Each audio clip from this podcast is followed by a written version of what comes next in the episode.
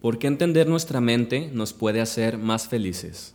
Antes de intentar contestar esta pregunta, vamos a reflexionar sobre algunas otras creencias o argumentos en los que se establece que podemos tener cierta felicidad o plenitud sin la necesidad de entender o adiestrar nuestra mente para después contrastarla con, con esta postura en la cual proponemos que entendiendo nuestra mente vamos a obtener felicidad.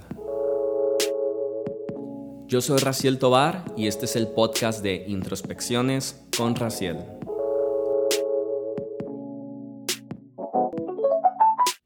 Para empezar esta introspección, creo que es importante reflexionar sobre un hecho que es inherente a todos los seres humanos y es el hecho de que desde tiempo sin principio, el más grande anhelo de todos los seres humanos ha sido ser feliz.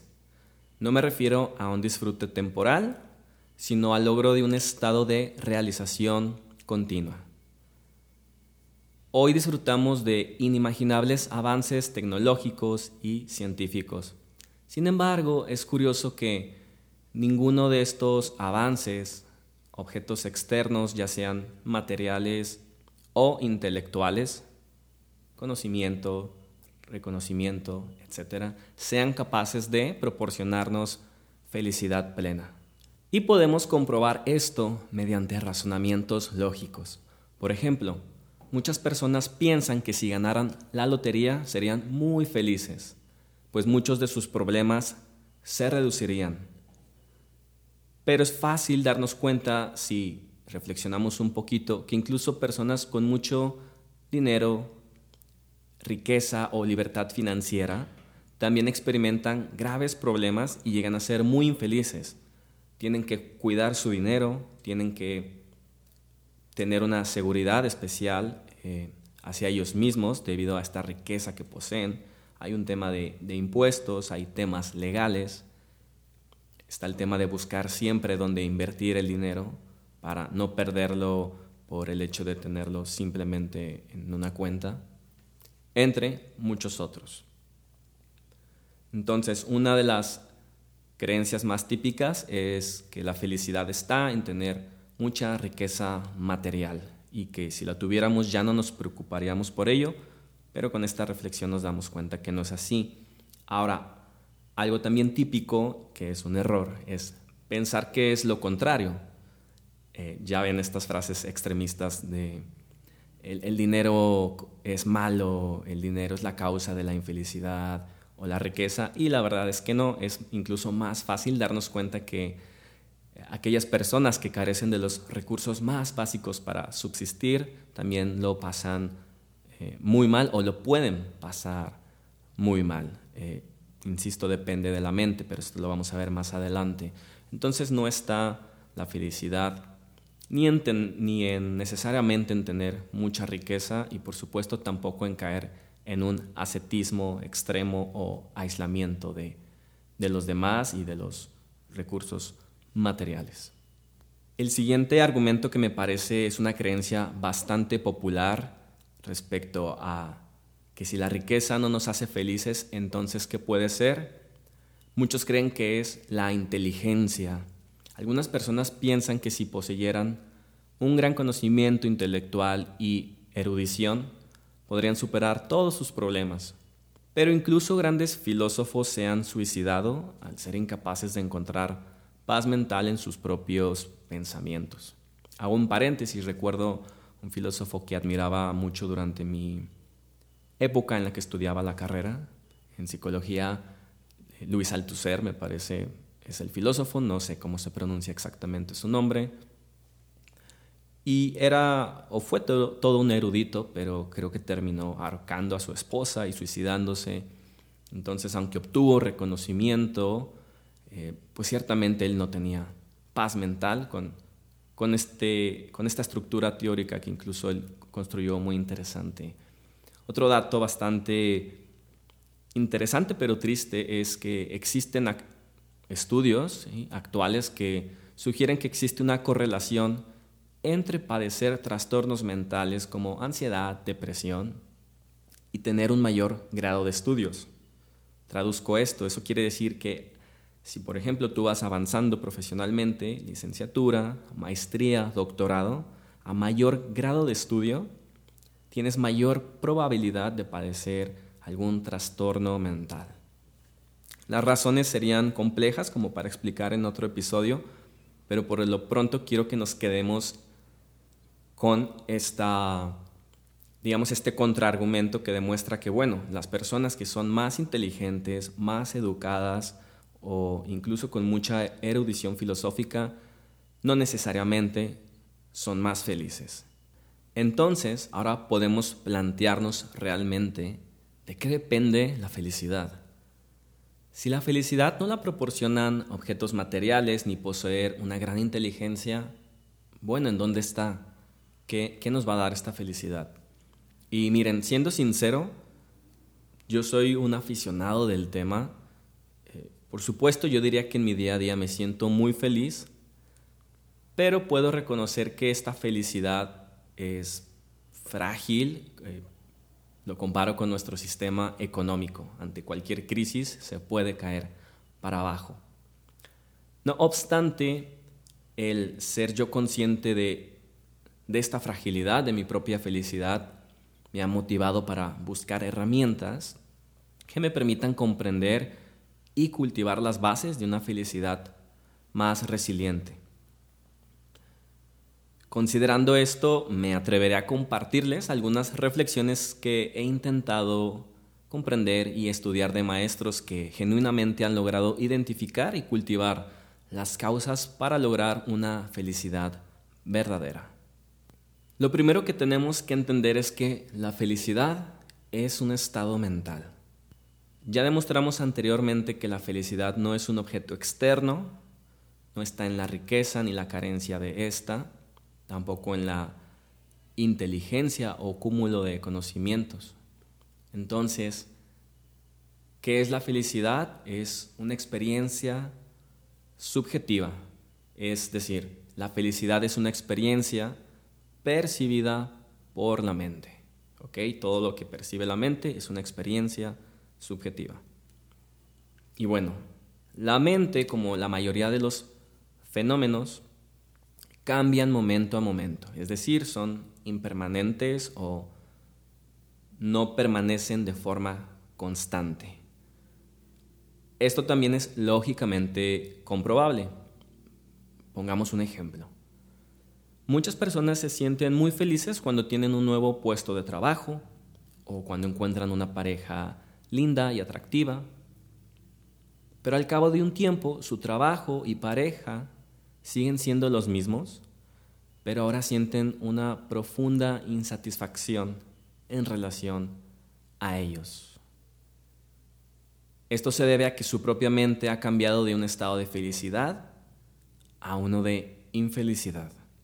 Trato de clarificar un poquito este ejemplo. O sea, una persona tuvo un estado de felicidad ocasionado por algún suceso externo, como un nuevo trabajo, y aunque con el tiempo el trabajo más o menos sigue siendo el mismo, lo que está cambiando es el estado, de mental, el estado mental que estaba experimentando esta persona. Este estado cambia por muchas otras circunstancias que ya explicaremos en, en otro episodio.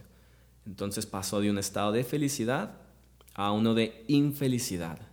Por eso decimos que es un estado mental. Porque es importante entender esto y reflexionarlo una y otra vez. Porque no entender nuestra mente nos hace infelices. Es decir, no entender que la felicidad es un estado mental y que posee ciertas causas, pues nos mantiene en una espiral de ansiedad, estrés, depresión. Debido a que no conocemos o entendemos el funcionamiento de nuestra mente, pensamos que nuestras insatisfacciones son causadas por situaciones externas como la falta de dinero, las discusiones con nuestra pareja, familia o incertidumbre respecto a un futuro incierto. Y no digo que estas situaciones no nos deban generar alguna reacción o que no debamos atenderlas por supuesto que sí, pero no son la causa propiamente de nuestra infelicidad. Lo que pasa es que al no reconocer que nuestra mente cambia y reacciona negativamente ante estas situaciones externas, como perder el trabajo o darnos cuenta que ya no somos tan jóvenes ni tenemos la propia vitalidad, entre muchas otras, nos obsesionamos con cambiar el mundo externo en vez de cambiar el mundo interno, es decir, en vez de cambiar cómo yo reacciono ante tal circunstancia, cómo la percibo, queremos cambiar las cosas externas y el problema es que muchas veces sí se puede. O sea, puedes cambiar tu trabajo, puedes cambiar tu pareja, con mucha limitación, pero puedes cambiar tu, tu cuerpo, tu apariencia, pero en ninguno de estos casos nos va a proporcionar una verdadera satisfacción o felicidad, sino que va a ser muy momentánea. Entonces, creamos un círculo vicioso de infelicidad en el que perseguimos objetivos que no nos dan esa plenitud que estamos buscando. Suena trágico, pero no es así. Si entendemos nuestra mente, podemos aprender a cultivar verdaderos estados de felicidad en vez de refugiarnos en disfrutes efímeros, pasajeros, que después nos generan mayor insatisfacción. ¿Quién no ha dedicado un día de su vida a ver una absurda serie de Netflix para después sentirse más insatisfecho y pensar en qué he invertido mi valioso tiempo? Confieso que me ha llegado a pasar más de una vez. Entonces, comprender nuestra mente es fundamental. Solo así podemos dejar de perder el tiempo buscando la felicidad donde realmente nunca lo podremos encontrar y en cambio empezar a trabajar directamente en la causa raíz de la felicidad que es comprender cómo funciona nuestra propia mente, cómo se relaciona con el mundo, cómo reacciona ante las circunstancias eh, adversas y también las positivas para entonces nosotros tomar el control de, de lo que experimentamos en el día a día.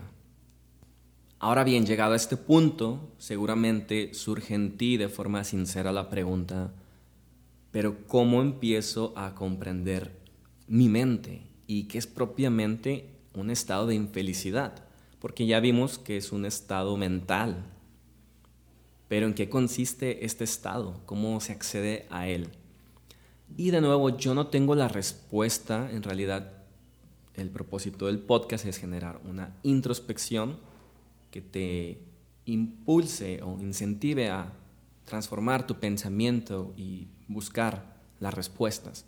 Lo que sí puedo hacer es recomendarte libros como Transforma tu vida del maestro Geshe Kelsan Yatso, eh, maestro espiritual eh, realizado, eh, quien estoy seguro que te puede dar una respuesta infinitamente más cualificada que la mía.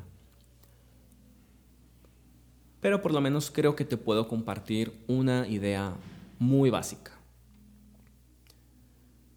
Entonces, bueno, la felicidad depende de la paz mental. Suena simplista, pero no lo es en absoluto. Si tenemos paz mental, podemos afrontar cualquier adversidad o crisis. Por ejemplo, si una persona con paz mental pierde su trabajo y no tiene dinero para pagar sus deudas ni gastos básicos, aún así, pues no tendría razón para sentirse infeliz, debido a que posee paz mental, cierta sabiduría y podría afrontar la situación de la mejor manera posible. Esto realmente aplica a cualquier otra situación, incluso aunque nos dieran un diagnóstico de enfermedad mortal. No es que la persona con paz mental no sienta o viva constantemente en un estado estoico o nihilista o de forma más coloquial como que le vale, le vale queso. No, no, por el contrario, eh, una persona con paz mental es alguien que posee una mente sumamente flexible, dinámica, proactiva, con la cual entiende la naturaleza de su propia mente, de la vida misma, así como la consecuencia de sus actos físicos y mentales. La persona con paz mental ama plenamente, disfruta, goza, pero también, al igual que todos, y que no se nos olvide, está expuesta al hecho de que va a enfermar, va a envejecer, perderá sus seres queridos.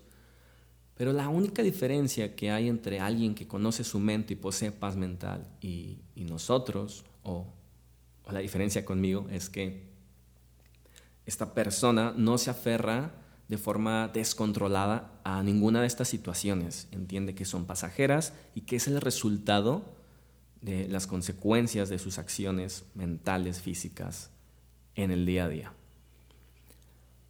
Yo veo la paz mental como ser capaz de sostener un ave en la palma de tu mano con amabilidad y apreciar su belleza sin desanimarnos al mismo tiempo que sabemos que en cualquier momento esta ave emprenderá su vuelo para nunca volver. Una persona con paz mental entiende que todos los seres deseamos ser felices momento a momento y que es gracias a la bondad de los demás que podemos disfrutar de todo aquello cuando poseemos. Como conclusión, solo entendiendo nuestra mente podemos tener paz mental y solo con paz mental creo que podemos lograr la felicidad y el bienestar definitivos. Si bien es cierto que no di una respuesta de cómo podemos acceder como tal, qué prácticas que tenemos que realizar para obtener esta paz mental, de nuevo eh, pues hago una invitación a leer más sobre el tema eh, en libros como Comprende tu mente, donde se explica cómo a través de la meditación podemos cultivar este estado de paz mental interno, un, estado mental de felicidad plena que no depende de las situaciones externas y que por lo tanto no será tan frágil como, repito, lo es nuestro sistema económico o muchas otras circunstancias pasajeras que tenemos, como nuestro trabajo, nuestros amigos, pareja, cambiarán. Siempre no podemos controlarlos, pero sí podemos tener un cierto control de nuestros estados mentales internos. Si te ha gustado este episodio, también puedes leer el artículo que publiqué sobre el mismo en mi blog. Solamente entra a raciel.mx diagonal blog y ahí encontrarás un artículo llamado La felicidad depende de entender nuestra mente. Espero que te guste este nuevo formato. Eh, estaré haciendo como había comentado en algún otro episodio, monólogos principalmente y el enfoque que estoy haciendo es generar una introspección y por eso se llama introspecciones con Raciel, es decir, una reflexión que nos lleve a nuestro mundo interno y nos dé cierta habilidad o herramienta para entendernos mejor. Si te ha gustado también, por favor, Puedes compartírmelo o escribirme. Me encuentras en mi Instagram y demás redes como Raciel Tobar.